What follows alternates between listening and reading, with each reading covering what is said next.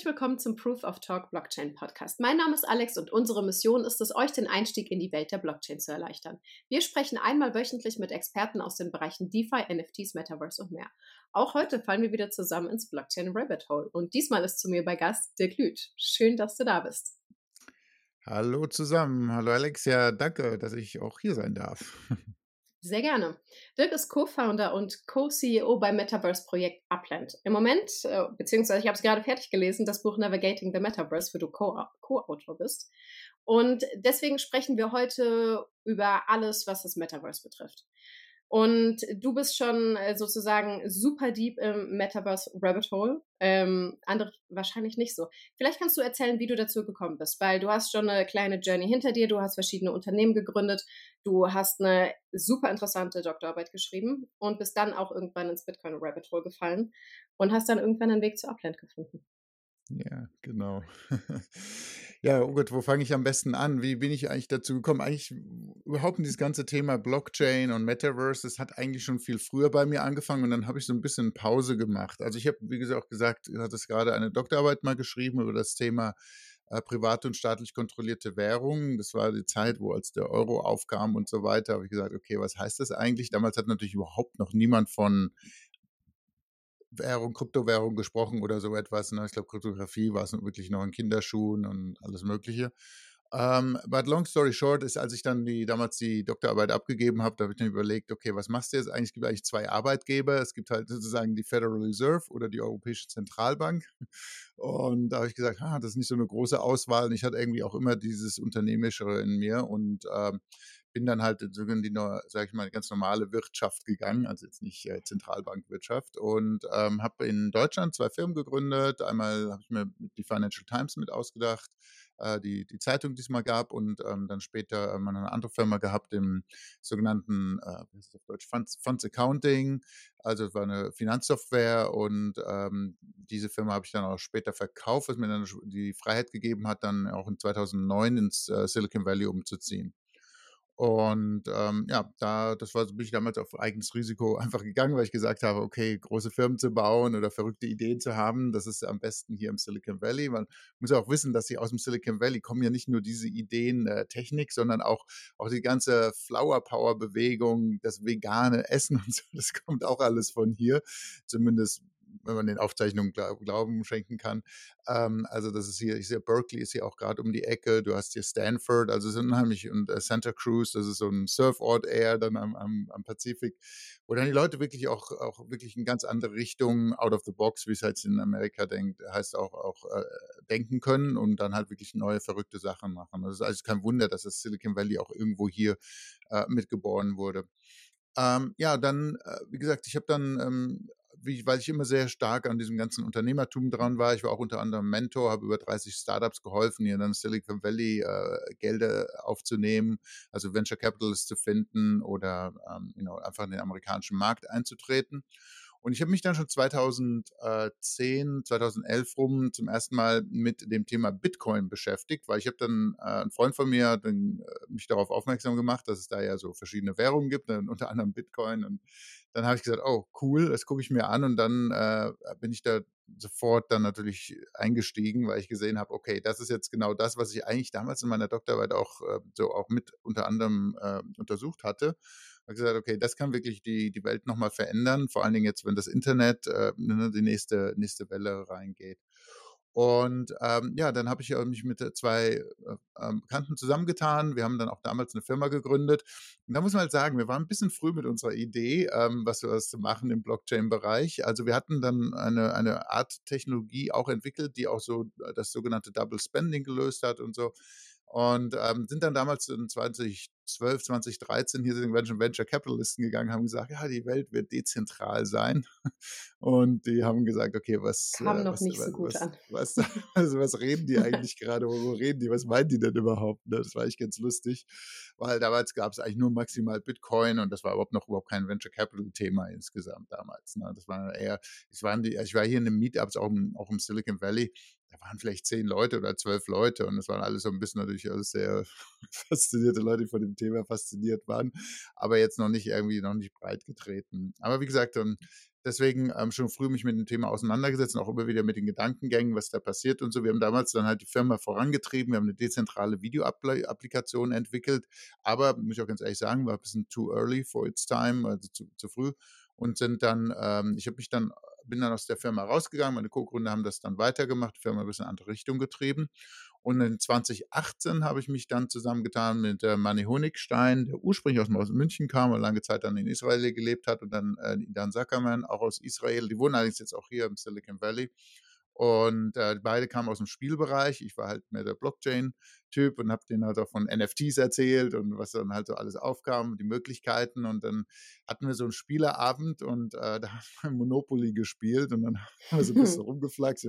Warum nehmen wir eigentlich nicht die Idee von Monopoly, kombinieren das mit, mit ähm, mit, äh, mit Blockchain. Und was damals auch schon war, was natürlich jetzt gerade auch ganz hype ist hier, die Serie Stranger Things, wo da so eine parallele Welt ist. Und da habe ich gesagt, ja, nehmen wir doch die reale Welt und, und bilden die sozusagen nochmal ab. Und das war halt die Idee von Upland. Und wir haben in 2018 schon damals die URL genutzt, upland.me die äh, für Metaverse, bloß damals war das überhaupt noch nicht gehypt. Also wir haben jetzt gesagt, wir wollen, also Met wollen das Metaverse damit aufbauen und das kam ja dann erst äh, quasi drei Jahre später, als dann Mark Zuckerberg praktisch das angeannounced hat, dass Metaverse auch so ein Hype-Thema wurde insgesamt. Aber so, das ist long story short, äh, was äh, sozusagen meinen mein eigenen Lebenslauf betrifft und wie ich zu dem Thema gekommen bin. Ja, nice. Sehr cool. Wie würdest du das Metaverse jemandem erklären in den 90ern? Also ich ähm, überlege immer, wie erkläre ich das meinen Eltern, was genau das Metaverse ist. Und äh, darauf aufbauend denke ich mir, wow, es ist super komplex und du verstehst das Metaverse ja nochmal anders als ich. Wie würdest du es erklären? Du meinst jetzt in den 90ern oder, oder heute? Heut, nee, für jemanden in den 90ern, der quasi überhaupt keinen Plan hat von dem, was jetzt abgeht. Also in den 90er Jahren oder jemand, der ja. 90 Jahre alt ist? Whatever, das ist eigentlich beides also, okay. das Gleiche. Okay, also okay. von daher. okay, mit den 90ern wird es auch ein bisschen schwer. Äh, aber ja, ähm, wenn ich das, ich glaube, die Leute brauchen immer Referenzpunkte, um letzten Endes was verstehen zu können. Und deswegen haben wir, weil wir auch ursprünglich inspiriert waren bei Monopoly, und also ich hatte nie ein Problem eigentlich zu erklären, was wir jetzt eigentlich machen, weil es immer das Problem von Startups ist, weil die Leute es nicht richtig verstehen oder weil sie nicht tief drin sind in den Themen. Aber wenn, wir, wenn ich, also ich jetzt wie gesagt in meinem Leben viele Startups gepitcht und ähm, auch immer wieder auch andere Startups gesehen, aber hier war es wirklich das Einfache. Ich habe gesagt, hey, na, du kennst doch Monopoly, da kriegst du immer ein Kopfnicken, ja, das kenne ich. Ne? Ja, nimm das an, wir machen das Ganze digital und wir nehmen die reale Welt dazu und dann kannst du Grundstücke kaufen, die auf den äh, wirklichen Adressen basieren. Ah ja, okay, das verstehen die meisten Leute, ja. Also es ist nicht, nicht weit äh, davon her. Und dann gehen wir zu, zu dann stell dir vor, wir bauen so eine Art parallele Welt auf. Leute, die natürlich so ein bisschen schon Erfahrung haben in Spielen, das ist natürlich auch eine gewisse Generation. Wenn du sagst, du möchtest deiner Mutter erklären, dann ist wahrscheinlich die auch nicht mit Spielen aufgewachsen, dann ist es natürlich noch herausfordernder. Aber wenn du Leute ansprichst, so, sagen wir, so zwischen 20 und 40 sind oder 45 oder so, die haben alle irgendwo irgendwann mal gespielt, die haben vielleicht Fortnite gespielt, Minecraft, hm, vielleicht más o menos ein bisschen äh, oder, oder äh, Grand Theft Auto, diese ganzen Spiele, die es natürlich schon immer gab. Und die können sich das dann auch vorstellen und sagen, okay, hey, ja, also nimmst du Monopoly, die nimmst du irgendwie die reale Welt und dann baust du halt um die Welt halt was weiter auf. Also wirklich so eine, wirklich so eine parallele Welt. Und das ist dann, wo es eigentlich auch die meisten Leute aus meiner Sicht dann noch verstehen. Und dann kannst du sagen, okay, aber kannst dir vorstellen, es ist alles digital. Und jetzt ähm, das, was, was jetzt wirklich das Metaverse ist, im, Metaverse wirst du oder kannst du eine Identität annehmen oder auch mehrere Identitäten, ne, das ist das Erste. Und dann, weil es ja digital ist und äh, kann ja eigentlich, kannst du alles bauen, was du willst, was deine Vorstellungskraft dir sozusagen vorspielen kann, das kannst du, kannst du bauen. Ja, also das ist, äh, ja, also das ist das so, wo es dann hingeht. Aber was jetzt Neues dazu kommt noch, also Identität, ne, alles bauen, was du kannst, ist aber, was du baust, und das ist halt, weil es jetzt auch auf Blockchain basiert, ist, ähm, dass du äh, alles, was du zum Beispiel kaufst oder was du erschaffst, das ist wirklich deins. In Englisch heißt es True Ownership, weil es auf Blockchain basiert. Und das ist natürlich, führt dann dazu, dass du um dieses Besitztum, um dieses, wenn du etwas besitzt, auch Aktivitäten entwickelst und Aktivitäten auch viel mehr äh, die nachhaltig sein können, im, im Sinne von, ähm, also ich nehme mal mein Lieblingsbeispiel ist immer, wenn du in einem wirklichen Leben ein Haus besitzt, ja, und äh, dann, dann, dann äh, machst du schon also einiges, dass das Haus wirklich äh, seinen Wert erhält. Also, aber wenn du nur mietest, dann ist es dir nicht so wichtig in dem Moment.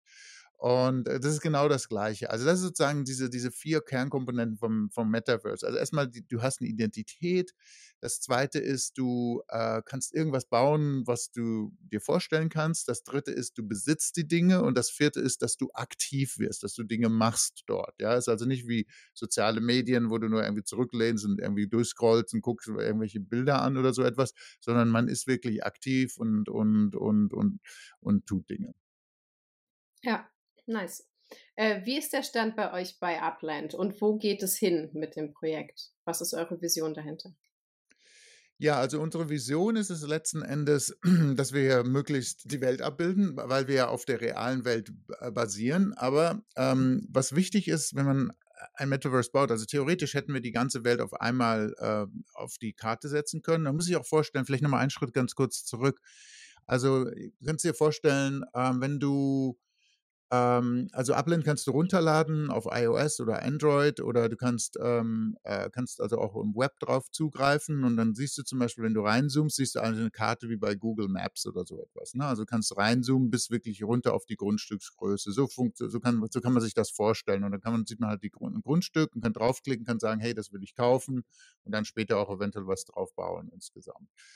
Und ähm, aber was wichtig war für uns, ist, dass wir jetzt nicht sofort die ganze Welt äh, aufmachen, weil ähm, am Anfang hat man ja nicht so viele Leute oder Spieler, die unterwegs sind. Und äh, wenn du die ganze Welt aufmachst, dann ist einfach dein Angebot zu groß. Und jetzt bin ich im Hintergrund, ist natürlich jetzt ein, bin ich ein, ein, ähm, ein, ein Wirtschaftler, ja, der natürlich sagt, okay, es kommt immer auf Angebot und Nachfrage an. Deswegen öffnen wir und haben bisher auch nur 18 Städte offen in den USA, eine Stadt nach der anderen, um letzten Endes also Angebot und Nachfrage vorsichtig auszutarieren. Weil wir bauen hier eine parallele Wirtschaft auf, die auch nach den Regeln einer normalen Wirtschaft funktioniert, die also durchaus auch, wir sehen das ja auch in vielen anderen Ländern, Probleme haben kann. Gerade jetzt in der ganzen Welt haben wir ja mhm. Probleme mit Inflation und was weiß ich, was da jetzt alles gerade passiert. Und das ist Geld am Ende auch für Upland. Wir müssen halt aufpassen, dass nicht zu viel um Umlauf ist, was dann die Preise senkt oder dass es nicht zu knapp ist, dass die Preise dann künstlich hochtreibt. Also da muss man immer ganz fein äh, granular vorgehen, um dann halt wirklich eine, ein, ein stabiles System zu, zu erwirtschaften. So, das heißt aber letzten Endes, also unsere Vision ist es letzten Endes, also natürlich irgendwann die ganze Welt aufzumachen. Und unsere Mission ist es, ähm, wir wollen das sogenannte Unternehmer-Metaverse schaffen. Wir möchten, und das ist natürlich das Tolle, wir wollen äh, Hunderte, Tausende, vielleicht auch Millionen von Jobs äh, generieren und helfen zu generieren, die, wo Leute im Metaverse arbeiten können und Geld verdienen können. Ja, also was noch hinausgeht über das, was heute sogar im Internet schon möglich ist, noch viel anderes. Wir haben auch schon die ersten Spieler im in, äh, in Upland, die sagen, die hängen ihren Tagesjob an Nagel und machen und verdienen jetzt nur noch ihr Geld im, im Metaverse bei Upland. Was ist so ein typischer ja. Job, der mich dazu motiviert, meinen, meinen äh, physischen Job aufzugeben hier? Also der, der, du kannst ja also jetzt im Moment ist natürlich noch ein bisschen limitiert, was möglich ist. Also im Moment sind die meisten Leute, ähm, die jetzt reinkommen, die erstellen zum Beispiel irgendwelche Güter und verkaufen die dann an andere. Ja, also genau wie ein Unternehmer auch, weil als Unternehmer kommst du ja auch mit der Idee um die Ecke, sagst, hey, da gibt es einen Markt für und dann äh, versuchst du dann, dann deine Kunden zu finden. Und genauso funktioniert es ja auch am Ende. Und ähm, letzten Endes, äh, wir geben im Moment allerdings noch ein paar Güter vor, aber in der Zukunft sehen wir klar, dass die auch die Nutzer ihre eigenen Güter noch mehr erstellen können. Ein ganz konkretes Beispiel: Du hast bei uns so kleine Spielsteine, ähm, die nennen sich Block Explorers, sind deine Avatare. Und die kannst du sozusagen, kannst ein Geschäft aufmachen, indem du diese Avatare auch verkaufst. Also die kaufst die und verkaufst die sozusagen. Ja, also das ist so eine Variante. Dann haben wir als anderes haben wir noch ähm, eine Partnerschaft mit der äh, NFL, das ist die Football Liga hier mit der sogenannten Player Association. Und dort ist es halt so, dass man halt sogenannte 3D-Elemente, so, so 3D-Jerseys äh, oder Footballs oder so etwas auch in seinem Shop haben kann und die an andere da verkaufen kann. Also man betreibt dann letzten Endes Geschäfte in Upland. Ja, und ähm, das ist das halt das, was, äh, was, was die Leute vorantreibt. Und idealerweise können wir es wirklich schaffen, ja, dass Leute von mir aus in Afrika, ja, also Produkte erzeugen, die dann Abnehmer finden in den USA, weißt du, und in, im Metaverse. Am Anfang ist natürlich alles digital und basiert auf sogenannten NFTs, Non-Fungible Tokens. Also es sind also sind so, also praktisch, äh, das können Videos sein, das können kleine 3D-Esse sein, so ein 3D-virtuelles T-Shirt, es kann ein einfaches Bild sein, also das hat, hat man ja wahrscheinlich jetzt schon alles auch im Internet gesehen, was es dort gibt. Und ähm, aber in der Zukunft sehen wir auch klar eine Welt, wo das dann mit der physischen Welt ver, vermischt. Das heißt also, du hast vielleicht dann ein Geschäft in Upland, wo du einerseits vielleicht NFTs verkaufst, aber vielleicht verkaufst du dann auch T-Shirts oder Turnschuhe oder whatever, verkaufst du dann auch in der, äh, für die reale Welt. Natürlich braucht man, muss dann eine ganze Logistik dann auch abbilden und so. Ja, nice Idee. Wie viele Nutzer habt ihr ungefähr? Wir haben jetzt so ein bisschen weniger als drei Millionen registrierte Nutzer und ich äh, muss gucken, die letzte Zahl war so 270.000, 280.000 Landbesitzer sozusagen. Ja, also das macht uns eigentlich im Moment das größte Blockchain-basierte Metaverse, was es gibt. Krass. Ja, äh, wie sieht es aus mit der Implementierung von Technologien wie Virtual Reality, Augmented Reality? Weil ich glaube, im Moment sehen wir viele Met Metaverse-Projekte, wo das noch keine große Rolle spielt und es eher diesen Gaming-Aspekt äh, mit sich bringt, aber noch nicht den Aspekt, wo virtuelle und reale Welt verschmelzen durch diese Technologie. Was ist deine ja. Auffassung dessen und wie geht Ja, die Technik um? ist noch nicht so weit. Also die meisten stellen sich ja immer so sofort das Metaverse vor, ich habe irgendeine Virtual Reality Brille auf und laufe da irgendwie durch und so etwas. Also ich bin da immer so ein bisschen vorsichtig, weil man kann nicht immer so den Leuten oder den Menschen immer irgendwie eine Technologie aufzwingen, ja, und, und dann sagen, hey, so, das, das macht das einfach mal, sondern es muss irgendwo graduell muss man dort reinwachsen. Auch das ist auch unsere Strategie oder so, auch Philosophie bei Upland. Ist jetzt nicht so, dass wir sagen, hey, du musst jetzt sofort immer die letzten Technologien anwenden, sondern wir nutzen das, was die Leute schon gewohnt sind. Also zum Beispiel haben wir ja, ich habe schon gesagt, wir haben also mobile Applikationen, weil die meisten Menschen sind auf, ähm, auf Tele Mobiltelefonen ja, und bewegen sich dort und deswegen können sie es dort auch dann nutzen. Das ist die Technologie, die im Moment einfach ähm, vorherrschend ist insgesamt. Ja, ähm, also wir haben auch noch gar nicht so viel 3D-Räume, weil man muss sich auch mal vorstellen, so 3D-Räume, wo sogenannte Experiences, also Erfahrungen kreiert werden, weil oftmals ist es so, dann gehst du in so einen Raum rein und guckst so ein bisschen rum, okay, war mal nett und dann gehst du wieder raus. Ja. Also was wir glauben, ist einfach, wir müssen einfach ähm, das Ganze mit viel Nutzwert verbinden. Also du gehst in, in Upland rein, wir führen jetzt gerade zum Beispiel Auto, Autorennen ein, ja, dann kannst du zum Beispiel Autorennen, eigene ähm, äh, Rennstrecken bauen in San Francisco oder New York und dann mit anderen äh, dann sozusagen durch, äh, durch dann sozusagen deine Autorennen fahren. Aber das ist halt wirklich Spaß haben und, und das ist halt ein, direkte, ein direkter Nutzwert in dem Sinne. Also du ziehst halt diesen, diesen Spaßwert aus, aus Upland raus. Allgemein glaube ich, ähm, ah, da wir sowieso auf der realen Welt basieren, ich bin also mehr äh, bullish sozusagen auf dem Thema ähm, Augmented Reality, aber dafür, also das heißt, also man setzt, also ich glaube, wenn jetzt die, die Brillen kommen und da wird ja einiges, gibt es ja an Gerüchten, dass Amazon und Apple und so weiter jetzt demnächst irgendwelche 3D-Brillen rausbringen, ähm, das, glaube ich, äh, wird auch sich eher durchsetzen am Anfang, wenn es sozusagen eine Ergänzung ist. Weil man muss immer daran denken, bei VR, da bin ich also wirklich komplett immersive. Da muss ich aufsetzen und kann nichts anderes machen. Aber mit Augmented Reality kann ich weiter durch die Stadt laufen und sehe dann zum Beispiel eine, eine erweiterte Welt und kann dann bestimmte Dinge tun, spielen oder kriege weitere Informationen oder whatever. Und das ist, glaube ich, einfach was, äh, was sich aus meiner Sicht eher durchsetzen wird. Aber vielleicht bin ich auch falsch. Mal schauen. Ja, wir werden sehen. Ähm, ich denke, der Educational-Faktor ist bei beiden Sachen extrem krass. Und wenn man das mit dem Gamification-Faktor, wie zum Beispiel bei euch, verbindet, dann glaube ich, kann man Bildung einfach nochmal komplett neu denken. Und generell glaube ich, dass es so ein bisschen Paradigma-Shift geben wird. Ähm, weil viele neue Ideen auf die Menschen zukommen, viele neue Möglichkeiten. Und das lässt sich natürlich leveragen. Und aus der Sicht der Unternehmer gibt es natürlich auch einiges zu holen im Metaverse. Absolut.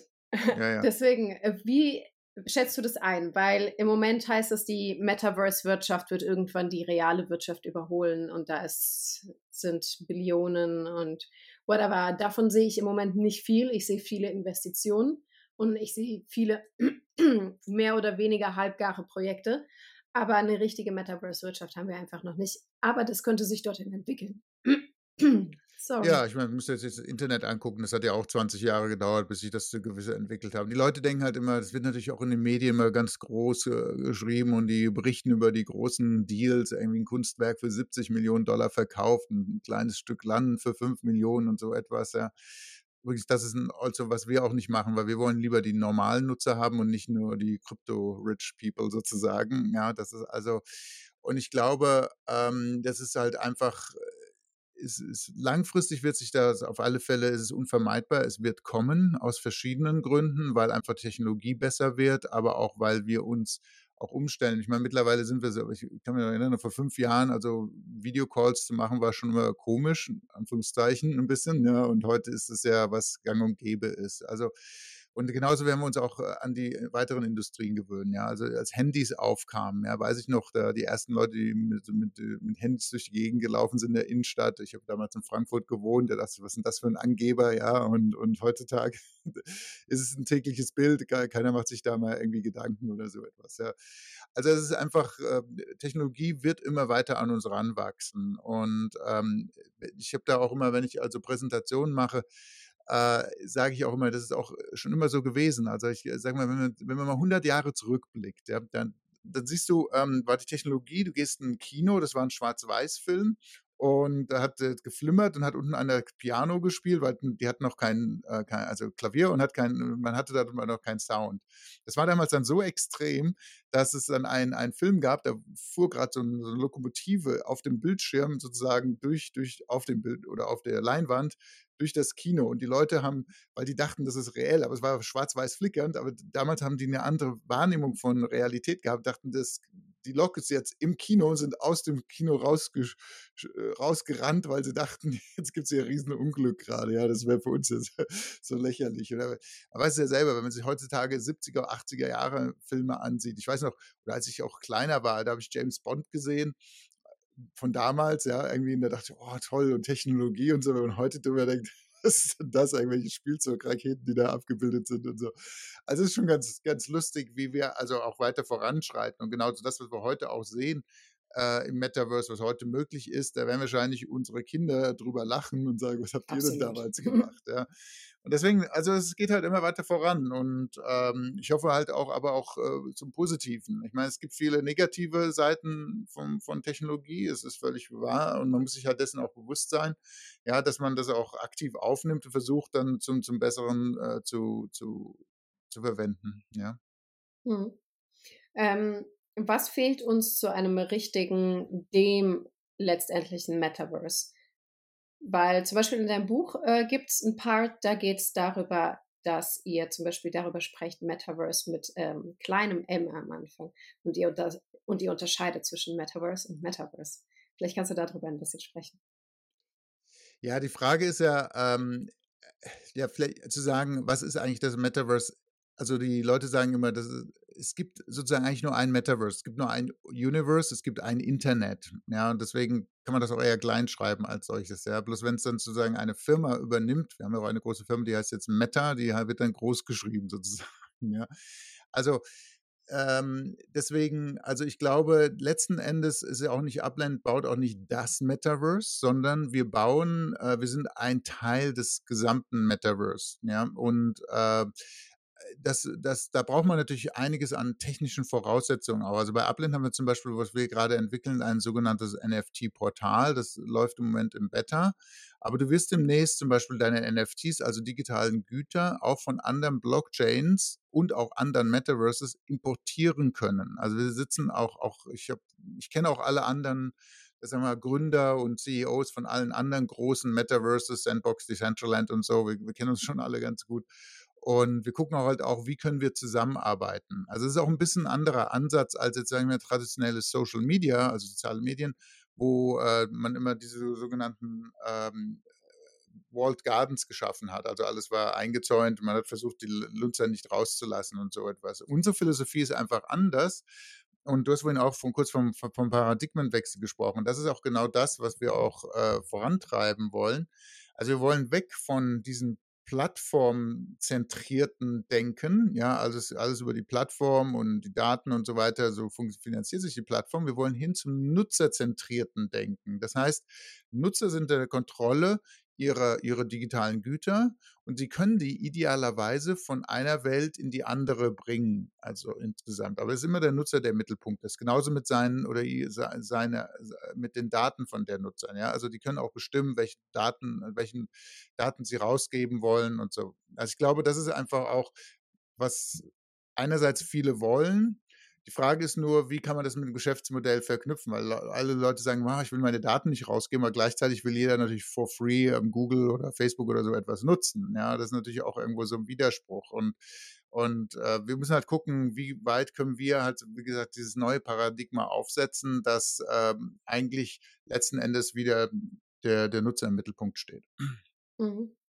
Äh, wenn du darüber sprech, äh, sprichst, dass ihr mit anderen Metaverse-Projekten zusammenarbeiten könnt, möchtet oder werde, werdet, wie könnte das aussehen im Konkreten? Äh, kann ich dann einfach ins andere Metaverse reinmarschieren? Und was, ähm, wie genau funktioniert es technologisch? Wahrscheinlich über Bridges, weil ganz am Anfang, wo die Blockchains gerade äh, rausgekommen sind quasi und es äh, mehr und mehr Projekte gab. Da gab es auch immer wieder die Diskussion, ja, wir dürfen nicht zulassen, dass Blockchain-Inseln entstehen, weil so können die Blockchains nicht miteinander kommunizieren. Die Nutzer haben keinen Nutzen davon, äh, bei 70 Projekten dabei zu sein, aber zwischen den Projekten findet einfach keine Kommunikation statt. Das äh, wurde über Bridges und ähnliches gelöst und ich vermute, dass es bei Metaverse ganz ähnlich aussieht. Ja, ja, auf alle Fälle. Du musst halt immer nur sehen, also du hast einerseits bist du auf dem Infrastrukturebene, also auf dem Blockchain-Ebene und dann bist du halt vielleicht auf der Applikationsebene. Infrastruktur ist halt, wenn du halt, wenn von einer Blockchain in die andere direkt reingeschrieben werden kann. Das wird im Moment über Bridges gemacht. Hopefully, da gibt es demnächst auch vielleicht noch bessere Lösungen. Wenn du auf Metaverse denkst, also Metaverse haben noch andere Herausforderungen. Am Ende sind ja, kommen sie ja alle vom Spielen sozusagen. Und das musst du dir vorstellen, du bist jetzt ein ähm, Metaverse, das hat halt eine bestimmte bestimmte Spielart. Du hast dann, nehmen wir ein konkretes Beispiel, hast ein Auto, ja, und ein Auto fährst du halt in einem Metaverse und sagst, dieses Auto will ich jetzt in Uplet rein importieren. So, was heißt das eigentlich? Letzten Endes muss das Auto, weil die visuelle Repräsentation ist ein bisschen andere vermutlich, ja, und das heißt also, muss erstmal visuell übersetzt werden, weil das macht ja keinen Sinn, wenn alles irgendwie in einer Welt pixelig ist, in der anderen super granular. Also das muss erstmal, das ist das Erste. Das Zweite ist, du musst aber auch die Charakteristiken von, von sozusagen dem Auto übernehmen. Vielleicht ist das Auto in der ersten Welt beschädigt worden, weil irgendein Autorennen gefahren ist oder so etwas. Ja, das heißt, du musst es in die zweite Welt auch übernehmen. Und da musst du sogenannte Standards entwickeln. Und da wollen wir als sozusagen Metaverse-Betreiber oder Metaverse-Plattform-Betreiber wollen wir ähm, sozusagen diese Standards aufsetzen. Okay, wie, kann, wie ist das dann als solches? Was erkenne ich sozusagen an und nach welchen Standards entwickle ich? Das hast du halt auch in jeder Industrie. Ja, ne, heute gibt es Bluetooth, weil alle dem gleichen Standard äh, einfach folgen. Ne? Und ähm, das ist, äh, das werden, wird bei uns nicht anders sein. Und da setzen wir uns, sind wir jetzt gerade dabei, uns zusammenzusetzen äh, auf der Web3-Ebene, aber natürlich, es gibt auch andere Standardforen, da wurde auch gerade jetzt vor zwei Wochen großes angekündigt von den ganz großen Firmen, aber die sind halt überhaupt nicht Blockchain-basiert und wir werden halt unsere eigenen Sachen machen, aber auch mit den anderen kooperieren. Mhm. Okay, welche Hürden gibt es außer dem visuellen Aspekt dabei? Ähm, die Hürden gibt es also jetzt rein rein auf das auf digitale Güter gesehen ist, äh, was ich jetzt gesagt habe, ist halt einfach die die, äh, die die Anerkennung, äh, dass, dass es sozusagen auch weiter, also dynamisch immer weiter auch anerkannt wird. Das heißt ja, es kann jemand das was in unserer Welt tun und dann geht er wieder raus, geht in eine andere Welt rein und nimmt die andere Welt dann das auch wieder mit auf, diese, diese Veränderung an bestimmten Gütern, ja, weil das ist halt alles immer so Dynamik. Und das, das ist halt das, das sind eigentlich die größten Barrieren, das zu definieren, wie das genau auszusehen hat. Das Visuelle, lustigerweise, ist eigentlich machbar. Es gibt heute schon ähm, auch ähm, äh, Artificial Intelligence Lösungen, die sozusagen, du nimmst halt ein Auto, das in der Welt aussieht, dann guckt sich die AI das an und entwickelt das dann und, und repräsentiert das dann in der anderen Welt. Ja, das kann man auch wahrscheinlich relativ weitgehend automatisieren. Ja, es geht halt dann nur um diese Charakteristika, aber auch das wollen wir automatisieren. Also idealerweise geht das dann alles. Und das Direkte, also das heißt, also du kannst halt dann diese, diese Sachen importieren erstmal. Das wird wahrscheinlich, nimm an, die erste Phase sein. Die zweite Phase wird aber auch dann sein, dass du also als Spieler sagen kannst, oh, da ist jetzt ein Portal und dann kann ich halt durch dieses Portal durchgehen und dann bin ich halt in einer anderen Welt drin sozusagen. Ne? nehme aber sozusagen meine digitalen Güter mit. Das ist natürlich, da haben wir auch schon erste Prototypen jetzt gesehen. Äh, aber to be honest, also äh, das dauert noch ein bisschen, bis da wirklich was ist, was auch Massen, massenpublikumsfähig ist. Ja, am Anfang wird es ein bisschen auch holprig sein, ne, wie immer in Technologie, und dann hoffentlich wird es dann auch irgendwann smooth gehen. Was ist denn euer Benefit dadurch, dass ihr interoperabel agiert als Unternehmer? Also grundsätzlich erstmal eine Philosophiefrage, weil wir wollen einfach nicht dieses, wir wollen nicht diese äh, Walled Gardens nochmal abbilden als solche, sondern wir wollen wirklich einen Schritt vorangehen insgesamt. Also wir wollen das wirklich, ja, dass die Nutzer im Mittelpunkt stehen insgesamt, weil wir auch glauben, wenn du natürlich als Unternehmer bist du natürlich am wirtschaftlichen Interessen, weil das ist ein bisschen ähnlich wie das andere Beispiel, was ich vorhin gebracht habe, weil wenn die Nutzer ihre Daten überall mit hinnehmen können, so, dann sind sie auch mehr bereit, mehr Zeit aufzuwenden, mehr Ideen reinzubringen, mehr Geld aufzuwenden und so etwas. Das also glauben wir, dass es langfristig einfach äh, viel mehr wirtschaftliche Prosperität hervorbringen wird oder äh, unterstützen wird, als wenn, wenn alles in einem geschlossenen System ist. Und ähm, deswegen, man muss ja nur diesen kritischen Punkt überschreiten ähm, und dann, wenn, wenn es der Fall ist, dann geht es halt einfach viel, viel schneller. Ja, wir sehen das ja, es gibt ja eine gewisse Art der Kreativität im Netz heutzutage schon und die Leute können ja machen, was sie wollen und dann, und das ist ja, das ist ja einfach, man sieht da einfach viel mehr, als wenn es wenn's wenn's, einfach in einem geschlossenen Umfeld ist. Hm. Was ist denn das krasseste Potenzial, was du dir vorstellen kannst, was das Metaverse uns, sage ich mal, in zehn Jahren bieten kann? Also all about. Like nicht nur Gamification oder Games, sondern darüber hinaus. Was könnte so das Ding sein, weswegen es sich lohnt, neben Gaming auch noch im Metaverse rumzuhampeln? Also du hast erstmal grundsätzlich ganz konkret sprechen ganz unterschiedliche Bereiche, die in Frage kommen. Es gibt natürlich auch Leute, ähm, die können dann halt, du kannst natürlich über zum Beispiel äh, Gesundheitswesen, ja, also dass die Leute dann in OP gehen, ja, und gar nicht virtuell da sind, wo, also äh, physisch da sind, wo jemand, wo der Arzt ist, so als solches, ne, dass man das wirklich äh, zusammenfügt insgesamt. Ähm, du wirst, wirst also ähm, Ausbildung machen können. Ja, die Leute werden mehr zusammensitzen können. Und das Interessante ist, weiß ich, wer es schon mal gemacht hat, ist auch wenn natürlich dann die 3D-Welten dann mal da sind oder so etwas, ne, dann kann ich natürlich, fühle ich diesen, diesen Raum auch als solches. Und das, das ist eine ganz lustige Erfahrung eigentlich, weil plötzlich merken, oh, ich war ja mit dem zusammen in einem Raum. Also man verarbeitet das kognitiv so, als wäre man wirklich da gewesen. Das ist eigentlich ganz interessant.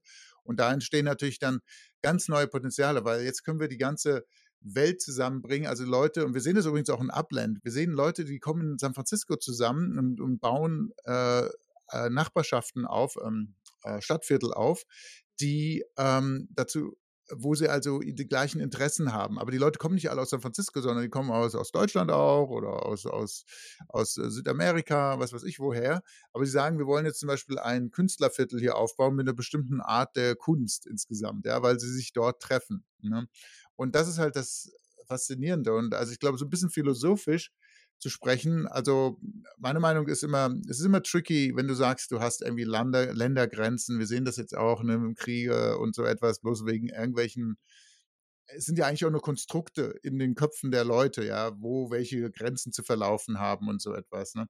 Und ich glaube, eigentlich, eigentlich macht es viel mehr Sinn, dass die Leute sich zusammentun, wo gemeinschaftliche Interessen sind, ja, anstatt zu sagen, anstatt künstliche, also Demarkation zu haben, zu sagen, okay, hier läuft, hier verläuft jetzt eine Landesgrenze und deswegen musst du irgendwie dich anders verhalten oder so etwas.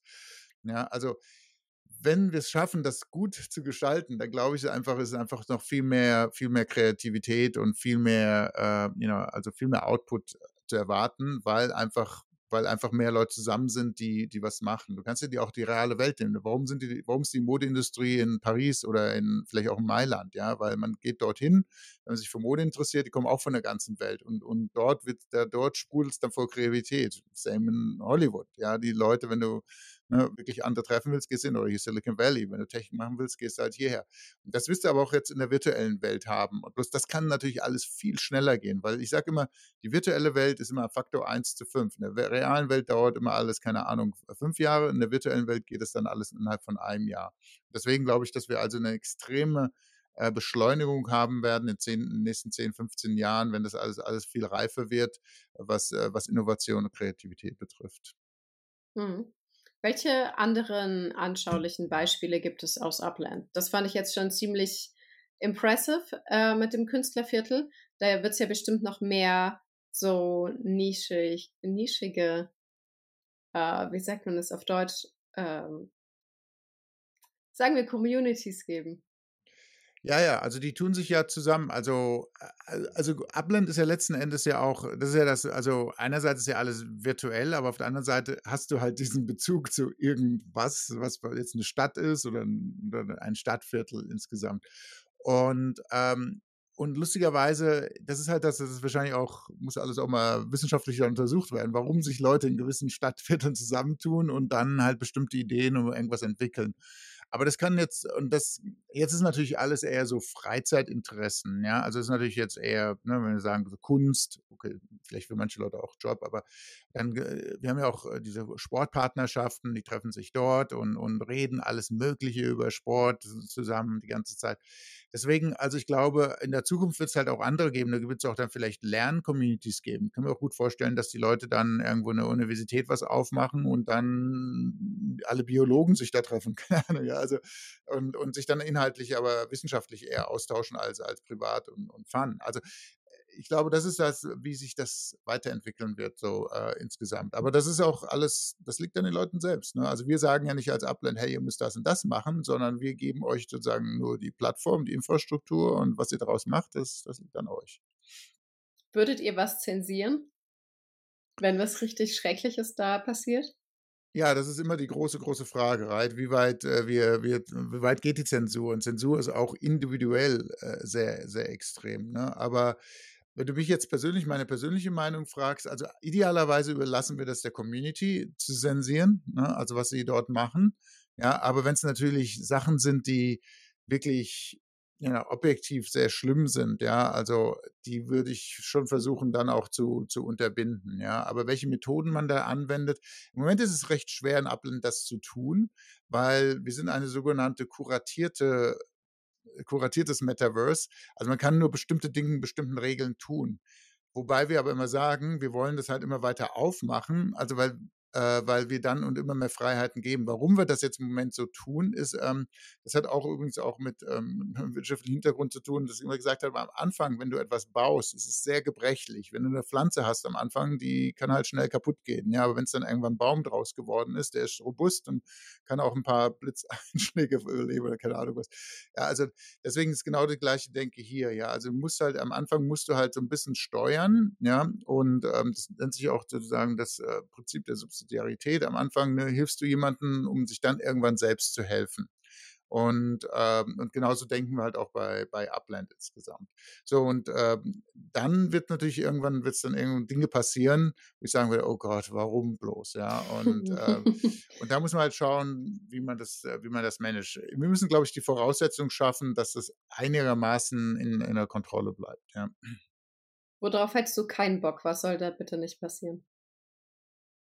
Ja, alles, was schlimm ist. Also, also, also Belästigung, ja, äh, Kinderpornografie, whatever, all these things. Also da bin ich überhaupt kein Fan von, ja.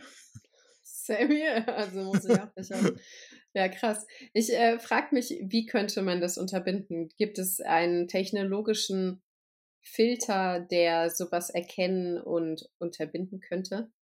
Oder müsste das ein Mensch sein, der das Ne, da kannst du dann schon also Technologie auch einbinden insgesamt, ja. Bloß äh, die Frage ist natürlich immer, auch Technologie ist ja letzten Endes äh, subjektiv, was du dir erlaubst, der Technologie zu tun. Ich, ich kann nur das Beispiel erinnern, Es gab so in, äh, so ein berühmtes Bild in Vietnam, da ist ein Kind, also da war gerade ein Angriff und das war, ist nackt über den, ist fotografiert worden. Das war auch einer der, der Bilder des Jahres, Weltbilder des Jahres, weil er halt den Krieg dargestellt hat, weil es so weggelaufen ist in Vietnam von dem Krieg. So, und Facebook hat das, glaube ich, irgendwie seinen Algorithmen erfasst, hat gesagt, das ist ein nacktes Kind drauf, das können wir nicht zeigen, ja. Und da, ist, da fängt natürlich jetzt die Diskussion an, ja, ist, das ist doch eigentlich eher historisch zu sehen, ja, und der andere sagt, nee, es, ja, also es ist halt so immer, was ist dann die richtige Antwort auf solches? Und das ist, ich glaube, da gibt es auch keine, keine, gibt es weder schwarz oder weiß. Es ist einfach nicht, nicht möglich zu sagen, was hier, was, was die richtige Entscheidung ist. Deswegen muss man natürlich versuchen, viel, viel zu delegieren, auch an die Mehrheit der Menschen, dass die darüber abstimmen können und jetzt nicht jetzt hier irgendwo hier, wir hier in unserem äh, Eiffel, in unserem ähm, Ivory Tower sitzen ja und sagen, hey, wir glauben, das ist richtig oder das ist falsch. Ja, also das, also weitgehend wirklich zu, zu delegieren an, an die, an die Community. Ja. Sehr cool. Ähm, vielleicht ist das Metaverse auch so ein bisschen Sandboxing für die Realität, weil wenn du wie du schon gesagt hast, wenn Innovation dort viel schneller vorangeht, dann könnte man ja dort sozusagen neue Ideen breeden und ausprobieren und dann erst vielleicht in der Realität ausprobieren. Ich habe nämlich letztens gelesen, wo du jetzt meintest, Operationen, Arztbesuche, Behandlungen im Metaverse, das gibt es schon. Es äh, gab irgendein Zahnarztteam, glaube ich. Da war der eine Arzt gar nicht anwesend. Der hatte natürlich keine, keine aktiv ausführende Rolle bei diesem Eingriff, sondern äh, überwachend. Aber das ist ja schon mal extrem verrückt gewesen. Und es ging irgendwie über eine Metaverse-Plattform. Und wenn ich mir überlege, das könnte man natürlich vielfältig einsetzen und so würden verschiedene Genies unabhängig von ihrer physischen ähm, Lokalität ne, zusammenkommen können und das auf eine sehr effiziente und vor allem äh, förderliche Art und Weise. Also es ist halt nicht so geil, über einen Zoom-Call eine Operation zu leiten. Ist wahrscheinlich ein bisschen cooler, wenn man es im Metaverse so real wie möglich nachbilden kann. Und äh, vielleicht ist es tatsächlich so, dass wir da viele Innovationen sehen und nicht dann in der Realität, äh, Realität ausprobieren müssen, sondern erst sie dort testen können. Und äh, weiß ich nicht, wie du das siehst, weil du kannst ja jetzt schon beurteilen und beobachten, was eure Nutzer auf eurer Plattform machen? Ist es eher so ein wildes Ausprobieren oder ähm, wie siehst du die Entwicklung hin zu, was wird Verrücktes im Metaverse ausprobiert werden? Nein, also das Metaverse ist äh, letzten Endes im Moment noch ein großes Experimentierfeld. Ja, also die, auch unsere Nutzer probieren vieles aus, was sie tun können, was sie nicht tun können. Wie können sie auch andere für ihre Ideen gewinnen? Es gibt auch viele, die versuchen, irgendwelche Löcher zu finden, um dann davon zu profitieren. Ne? Also das ist leider immer, da muss man halt auch immer wieder äh, gucken, wie funktionieren die einzelnen Dinge. Aber ähm, ich glaube, langfristig wird es so sein, es ist halt wie im Startup. Ja? Also werden halt, werden halt 100 Ideen sein und zwei davon funktionieren als solches. Ne? Und das wird auch im Metaverse so sein. Das Metaverse ist eigentlich nur, Metaverse ist ja nicht, ist ja nicht ein, ein Produkt als solches, sondern Metaverse muss man sich wirklich als, als Infrastruktur vorstellen. Das ist halt wie die Straßen und welche Autos dann da drauf fahren oder welche, wie sich die Leute darauf bewegen, das entwickelt sich dann erst über die, über die Zeit.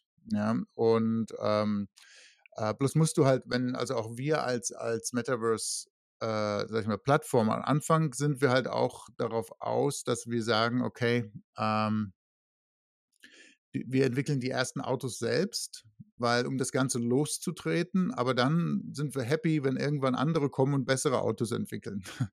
Ja, also das ist sozusagen, weil, die Leute müssen am Anfang erstmal sehen, okay, wie funktioniert das? Und du musst sie inspirieren, ja, und dann kommen auch die weiteren und besseren Ideen. Und dann hast du natürlich the crowd und die haben, also die, die Menschenmassen, die dann einfach viel mehr Ideen um die Ecke kommen können.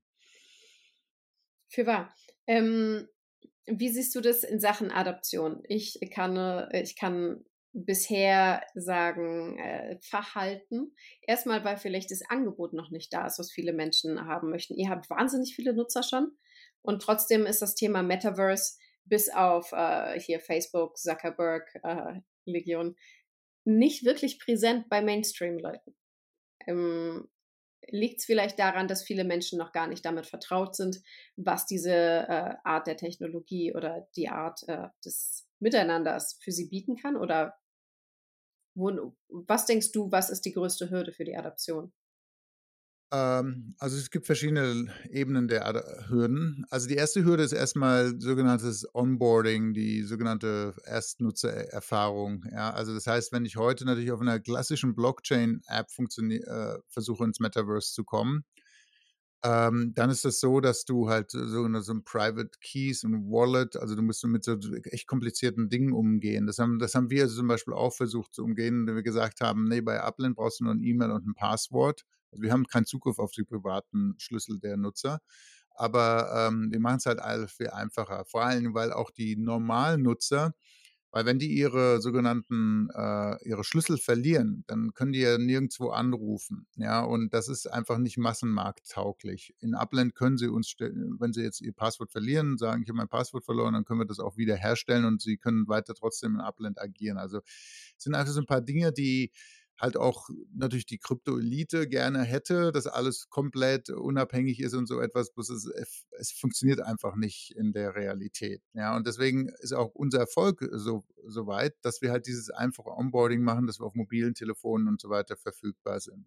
Ja. Also das ist die erste Ebene, dass du äh, sagst, im Massenmarkt. Dann äh, musst du natürlich auch etwas erschaffen, wo die Leute auch einen, einen zusätzlichen Nutzen sehen als das, was sie heute schon machen können. Wenn du jetzt einfach sagst, naja, Weißt du, ich baue jetzt einfach mal äh, ein Konzert nach und, und im, im Metaverse und die Leute können dann ins Konzert gehen und, und, und so weiter. Ist das genug? Weil du kannst heute theoretisch auf YouTube oder wo auch immer oder wenn du es überhaupt willst, kannst du ein Konzert live streamen oder dir angucken und das ist ja auch schon da. Ja, es gibt gar keinen Grund, irgendwie da reinzugehen. Das heißt, im Metaverse geht es immer darum, dann zusätzlichen Nutzen zu schaffen, den du halt eventuell sonst nicht hattest. Also beim Konzert wäre es dann vielleicht, dass du sagst, okay, jeder, der jetzt hier beim äh, äh virtuellen Konzert dann teilnimmt, der kriegt besonders auch ein besonderes NFTs. Dieses NFT gibt ihm dann Zugriff auf eine besondere, auf die nächste Veranstaltung, wo halt wirklich nur die Leute im Konzert da waren. Also kriegst halt so eine Art kleine Miniclub oder so etwas, ja, die dann, äh, dann die Fans, die dann Hardcore-Fans, die dann rundherum sich dann, dann dort vereinen können.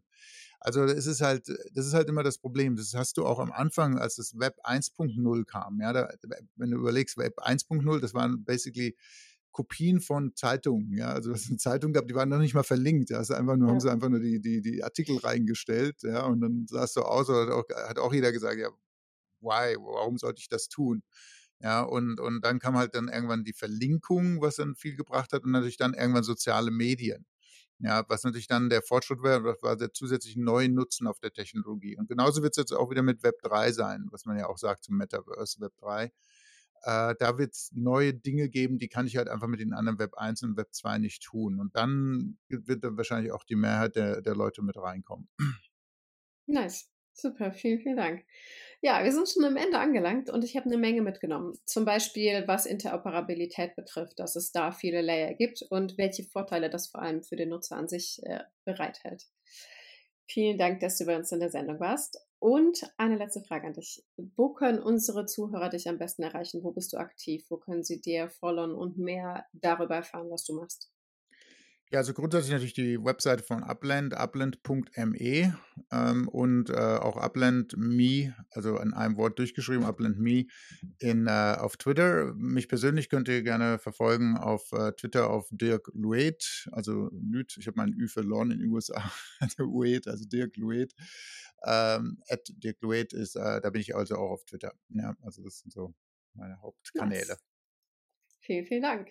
Dann, nächsten Dienstag sprechen wir wieder mit einem Krypto-Experten. Dann gibt es wieder spannende Insights zu den Themen Metaverse, DeFi, NFTs und mehr. Vergesst nicht, uns auf Social Media zu folgen und uns ein Like zu hinterlassen.